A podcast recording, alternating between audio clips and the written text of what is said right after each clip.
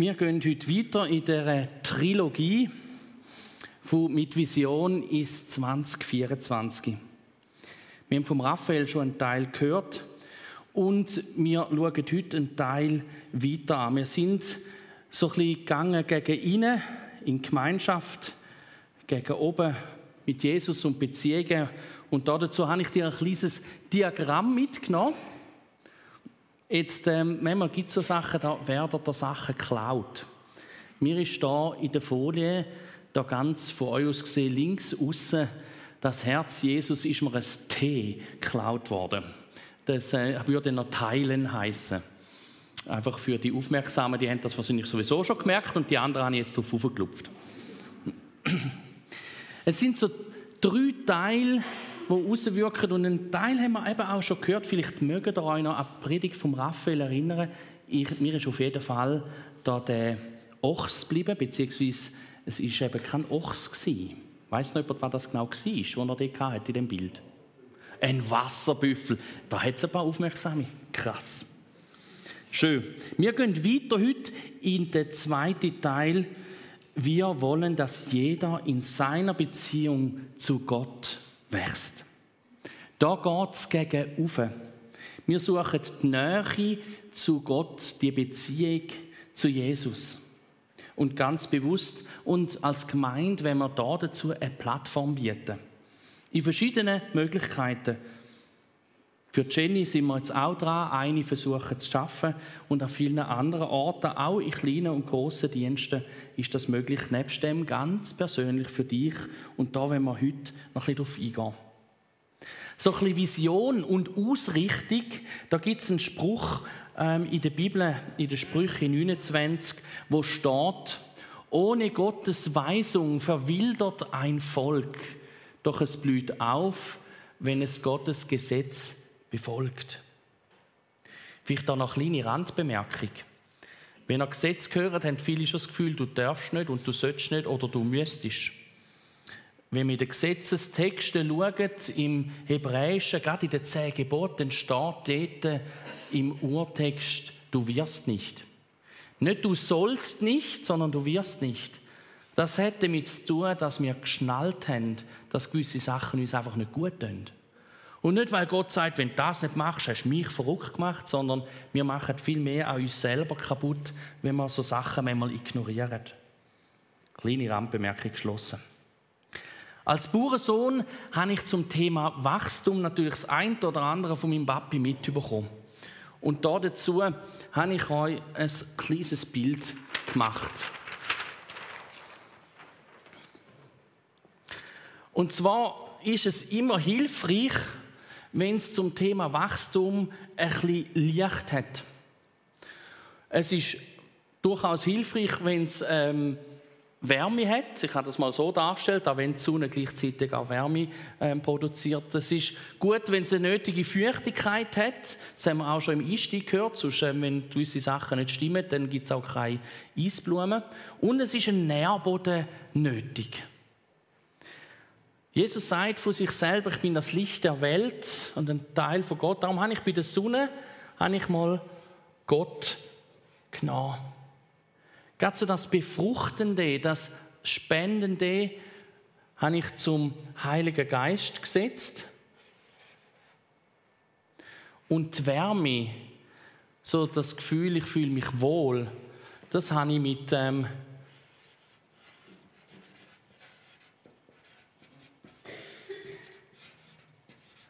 Gemeinschaft beschrieben und der Nährboden, wo wir ganz vieles herausziehen können, ist eben auch die Beziehung und die Bibel. Wenn die Elemente stimmen, dann ist gut. Und viele von euch wissen, oder? Ich bin auch, ich bin auch eher ein tendenzieller ähm, Topfpflanzen Blumenversäufer. Ähm, wenn zu viel Wasser gibt, dann ist das nicht so gut. Und wenn es dauernd in der vollen Brände aus der Stehen schlägst, in der Sonne, dann kommt es auch nicht gut. So eine gewisse Ausgewogenheit ist durchaus hilfreich. Das merkt man auch im Glauben. Du kannst noch 20 gute Konferenzen besuchen, wenn du nicht irgendwann auch Zeit nimmst für Beziehung, für Gemeinschaft mit Gott. Dann werden die guten Konferenzen, die du besucht hast, nie bis ins Herz sacken mit den wesentlichen Aussagen daraus. Wir schauen heute ins Matthäus-Evangelium, weil dort ist auch etwas von Wachstum erzählt worden.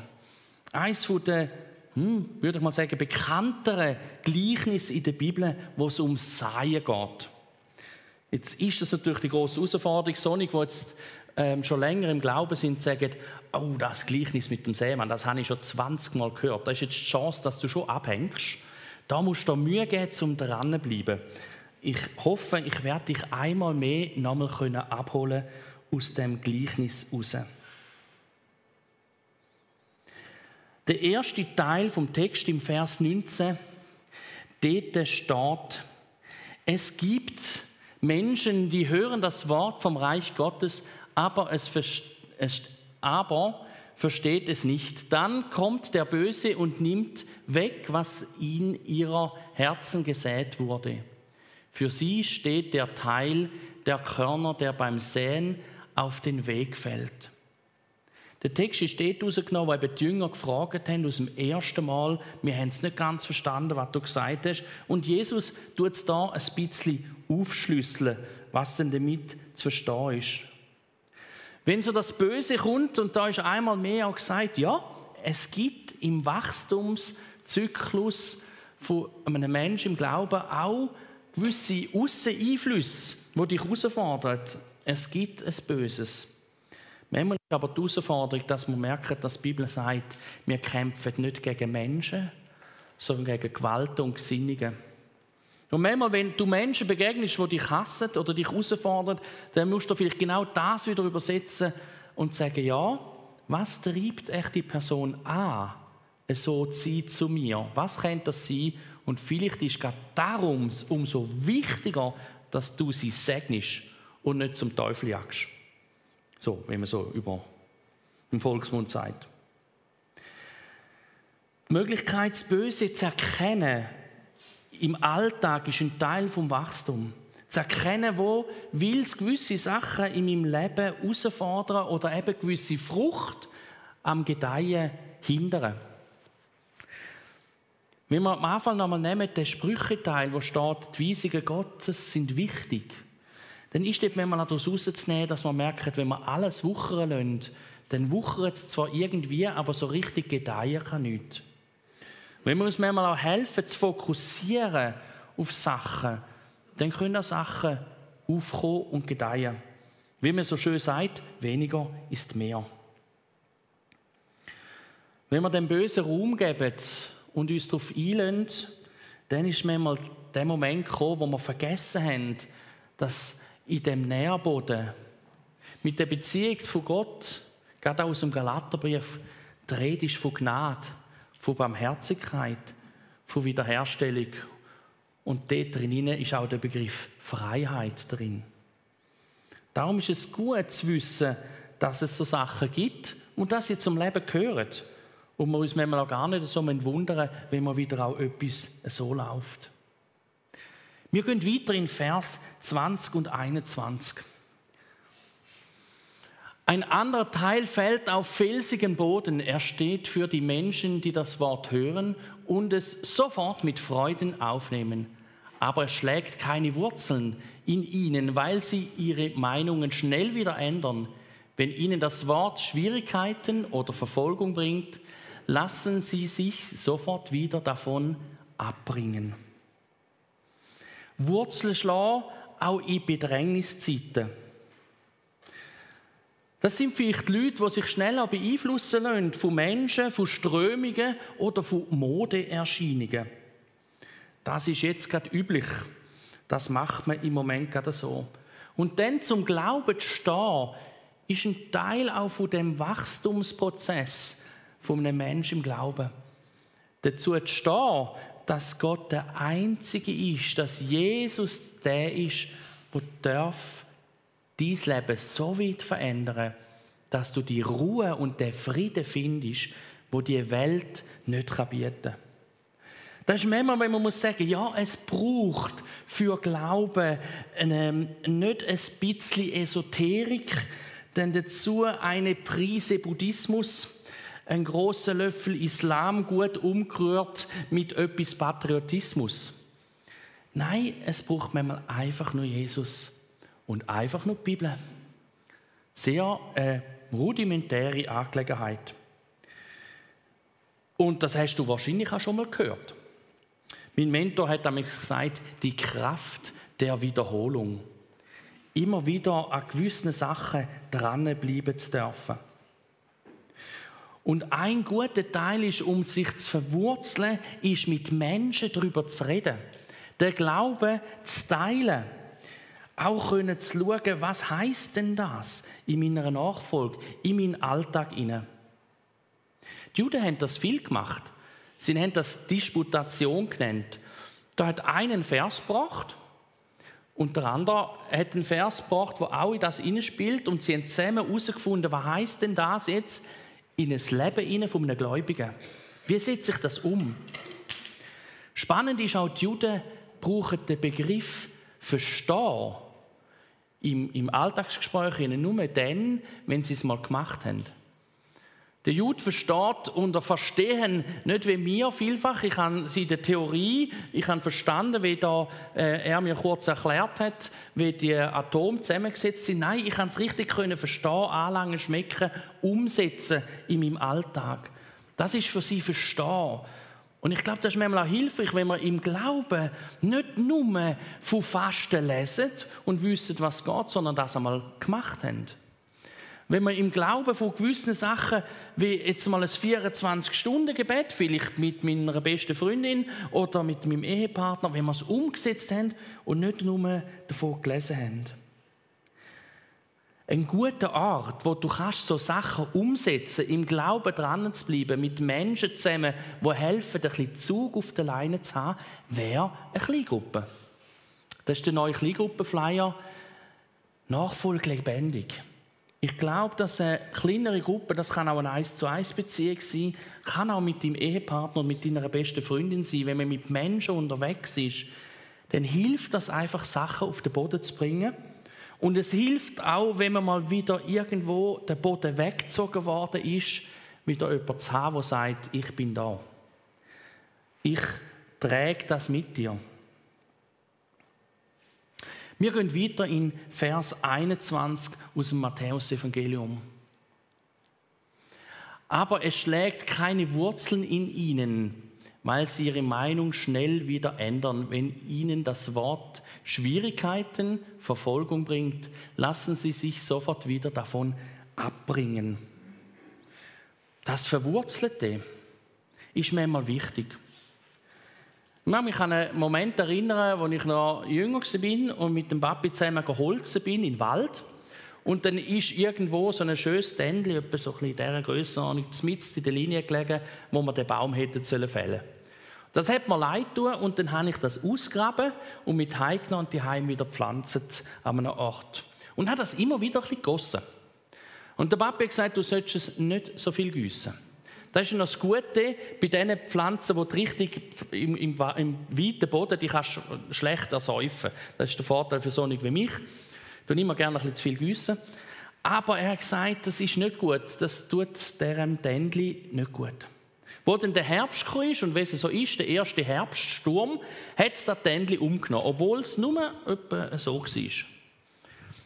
Und er hat gesagt, schau, wenn du ihm nicht zu viel Wasser gibst, dann macht das Ständli mehr Wurzeln in die Tiefe. Wenn das ganz viel Wasser immer oben hat, dann wurzelt es am Wasser noch und macht flache Wurzeln, was dann sowieso generell ein bisschen die Eigenschaft hat. Aber du hilfst dem Tändli, wenn du ihm nicht zu viel Wasser gibst. Vielleicht lieber ein bisschen zu wenig. Dann fängt er an, tief abzuwurzeln. Aber wenn Stürme kommen, wenn Stürme kommen, wird das Tändli stehen bleiben. Die ein oder anderen Momente in deinem Leben vom Glauben werden Sturm sein. Und jeder von euch, bin ich überzogen, mag einen kleineren oder größeren Sturm erzählen. Wenn wir uns dann auf ein Fundament einlösen, von dieser Beziehung zu dem Gott, von einem Fundament der Bibel in Gemeinschaft, in Ausrichtung auf den Heiligen Geist, dann werden wir eine Stabilität finden, die uns nicht gerade aus den Socken haut, wenn es mal nicht so ist. Als ich im Übergang arbeitslos war, bin ich auch auf der Arbeitslosenkasse und dann hat es so einen Moment gegeben, wo es geheißen hat, sie sind nicht ganz sicher, ob ich da ein gewisses Selbstverschulden hätte, dass ich jetzt arbeitslos bin. Bei der Kasse ist es dann ja so, dann sagen jetzt mal, wir müssen das zuerst prüfen. Also jemand, der nicht viel arbeitslos ist, eigentlich nicht genau gewusst, was denn da heisst, hast dann aber schnell herausgefunden, da hat geheißen, dass drei Monate keinen Lohn gehabt, bis sie das geprüft haben. Jetzt wir als Familie haben jetzt nicht so viele Rückstellungen von drei, für drei Monate und haben dann uns herausgefordert gefühlt und richtig dort gelitten in dieser Zeit. Ich habe gelitten, als ich als erwachsener Mann zu meiner Mami fragen ob sie uns hilft, ähm, die Wohnungsmiete zu zahlen. Und wir sind ganz viel im Gebet als Familie und gesagt, Herr, hilf uns. Und ich muss schon sagen, es hat so einen kleinen Anteil in mir inne gehabt, wo gefunden hat, wenn ich den, wo dort einfach unterschrieben hat auf dem Arbeitslosenamt, dass man das streicht beim Kräuter. Wenn ich den mal in die Finger bekomme, dann tue ich den zweimal zusammenfalten und dann so ein bisschen ich wieder gesagt, nein Herr, ich will auch diese Leute segnen. Auch wenn es ein bisschen auf den Stock ist, das sagst du nicht ihn. So eine innere Haltung, die ich auch einnehmen will. Und die ist mir schwer gefallen. Und wenn so Stürme sind und wir gewisse Verwurzelung haben, wo eine Kleingruppe wirklich helfen kann, wo auch Dienstgruppen so, oder so, so richtige Clans, wie eine Jungschar oder, oder anderen Orten, das kann helfen, im Glauben stabil zu werden und nicht so wankelmütig sein, dass die alles gerade aus den Socken rausläuft. Im Vers 22 steht dann, noch, noch ein anderer Teil fällt zwischen die Disteln. Er steht für die Menschen, die das Wort zunächst hören, aber dann kommen die Alltagssorgen und der Reiz des Geldes Sie ersticken das Wort und es bringt keinen Ertrag. Wir müssen vielleicht noch erkennen, dass das Geld an und für sich nicht schlecht ist. Das Geld ist eigentlich neutral. Es kommt darauf an, was du mit dem Geld machst und wie viel Raum das du es gibst. Wie viel Macht das über dich einnimmt oder nicht. Und so ist es auch mit der Alltagssorge. Die Sorgen gehen generell richtig Angst. Die Angst vielfach, nicht immer, aber vielfach geht auf etwas, wo vielleicht kommen könnte. Und auf das vielleicht setzt du so viel Gewicht, dass es das ganze Leben beeinträchtigt, obwohl es gar noch nicht da ist. Darum sind gewisse Sorgen manchmal einfach nicht hilfreich, wenn du ihnen zu viel Raum gibst. Und ich weiß, in einer Beziehung ist es so, ist immer einer von beiden macht sich mehr Sorgen, der andere weniger. Und dann gibt es den, der dann sagt, macht er nicht so viel Sorgen. Und der andere sagt, ja, ist schon gut. Es fällt nicht allen gleich einfach. Aber auch dort ist es gut, wenn man das dreht und bei Gott kann abgeben. Zu wissen, ja, bei Gott darf ich es abgeben. Im Galaterbrief steht an einer Stelle, dass mir, das steht, einer trage des anderen Last ja, zusammen unterwegs sein als Chile in Gemeinschaften etc. Einer trage des anderen Last, das ist vielleicht der Vers für zehn Jahre. Meine Mami sagt noch viel, ich will ja niemandem zur Last fallen. Sage ich zutiefst unbiblisch. Als Gemeinde, wenn wir ganz genau alle miteinander uns zusammentragen, gerade in den schwierigen Momenten, dann zeichnet sich eine Beziehung aus zu Gott. Wenn alles gut läuft, brauchst du nicht so viel. Dann dürfen wir zusammen unterwegs sein und zusammen tragen. Wichtig in der Bibel ist da noch von Ertrag geredet. Eine von diesen wichtigen Aussagen. Die Bibel versteht unter Ertrag nicht Leistung, sondern sie versteht unter Ertrag Vertrauen. Für uns ist Ertrag generell Leistung. Wie viel schauen raus? In der Bibel heißt es, lade dich auf das Vertrauen ein zu Gott und was dann dabei rauskommt. Wir kommen in den letzten Teil vom Vers 23. Dort steht, aber einer Teil wird auch auf guten Boden gesät. Er steht für die Menschen, die das Wort hören und verstehen. Bei ihnen bringt es viel Ertrag. Manche Pflanzen bringen 100, andere 30, äh, andere 60, andere 30 Körner. Der gute Boden, das ist der, wo wir uns im Leben vom Glauben manchmal auch urbar gemacht haben. Ich bin äh, mit meinem Vater viel wandern. Beim Wandern, da gehst du überall durch und es hat immer wieder so Bergbauern, die die ähm, Regionen bewirtschaften. Und dann siehst du schon schöne Steinmürle und findest, ah, cool, ist so ein bisschen abgrenzt von dem Stück Feld und so.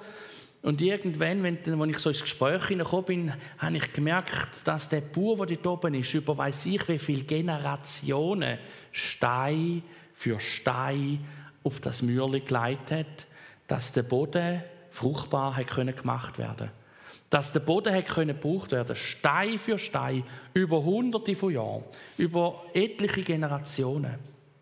Ich habe dann einfach noch das Mürle gesehen und gefunden, cool, hat einer mal kurz einen halben Tag gemacht. Sie sind immer wieder kommen da wieder Stein, wenn man geht, geht gusseln. Und dann hat man den neuen übergelegt. Und so ist es auch im Glauben. Wir haben einen Boden, wo wir dürfen in dieser Beziehung, in dieser Gemeinschaft zu Gott wachsen, aber wir müssen den auch urbar machen. Gott ist da und streckt die Hand aus.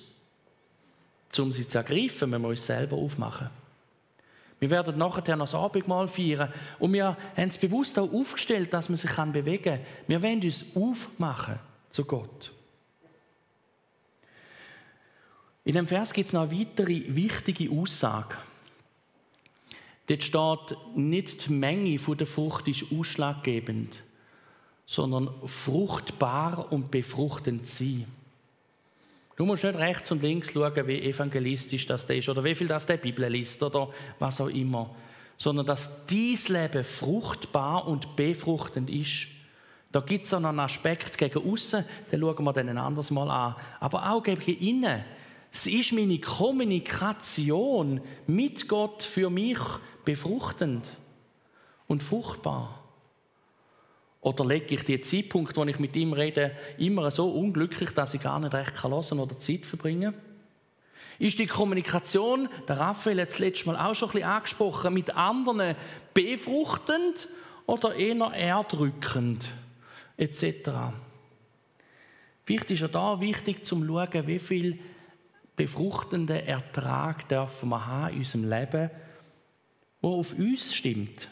Und an dem dürfen wir auch arbeiten. Ich habe noch zwei Tipps. Und ein Tipp möchte ich dir mitgeben, wenn du mal in den Gottesdienst kommst am Morgen. Sag zu Gott kurz und einfach, Jesus, du hast etwas parat gemacht heute Morgen. Im Worship, vielleicht in der Predigt, vielleicht im Kirchenkaffee oder im Gespräch mit Leuten, vielleicht sogar beim Anfahren.